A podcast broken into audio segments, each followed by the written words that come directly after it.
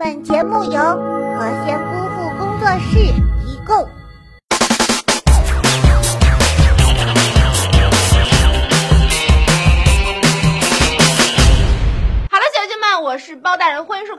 看今天的囧文娱乐框。是不是有的小妖精已经开学了呢？那就好好上课，好好看囧文。赶紧来看看今天都发生哪些囧事了。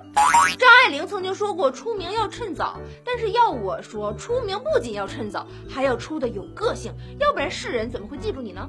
有这样一个小正太，他两岁扛蟒蛇，三岁玩鳄鱼，四岁当鳄鱼猎手，五岁开始跟鳄鱼玩摔跤。这是跟鳄鱼杠上了吗？是世界上最小的一个野生动物管理员，每一年都在刷着媒体的头条。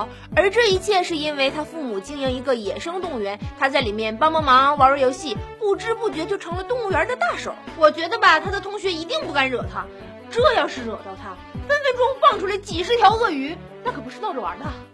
恭喜这位获奖的小朋友，赶紧去联系我们的小编要礼物吧。那么本期我们就来说说你养过最奇葩的宠物是什么呢？赶紧在我们的公众微信账号“何仙姑父视频”里讨论起来吧，在那里我会放大礼包的。看了下面这条囧文，我确定了，其实我是个男孩子。你看我长得这么可爱，怎么会是女孩子呢？还不叫我老公？英国有这样一对双胞胎，出生没多久，其中一个就开始一直坚称自己是个女孩，不是男孩，还表示要拿掉自己的小丁丁。于是家长们开始给他买裙子，涂粉红色的指甲油，朋友们也会送他闪亮亮的发饰。这俩兄弟的画风从开始就有了南辕北辙的变化。好吧，爱怎么折腾怎么折腾，你们开心就好。不过我还是有一个问题，既然已经把他设定成女孩子了，为什么还要给他推个平头呢？我们都知道岛国有一种特殊的文化，叫做牛郎文化。然而丧心病狂的岛国人已经把牛郎玩出花样来了，玩的还是真开放。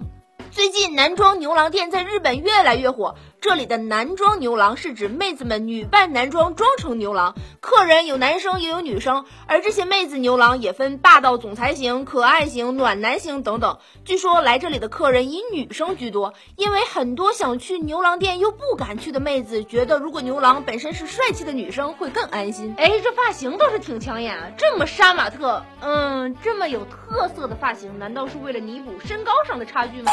这世道真是乱了，妹子们都去扮牛郎了，这让男人们多尴尬呀！然而小丽却说，男人们也没闲着呀。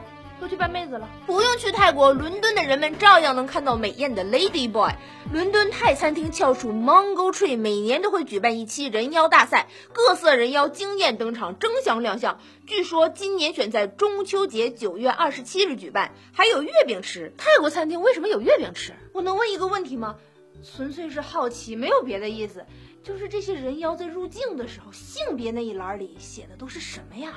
我一直觉得动漫里都是骗人的。就比如说咱们吃面条吧，面条都是垂直向下的，哪有像动漫里那样歘一下吃出一个优美的弧度呢？不过在十一区有一个小说却能把面条吃出动感范儿来。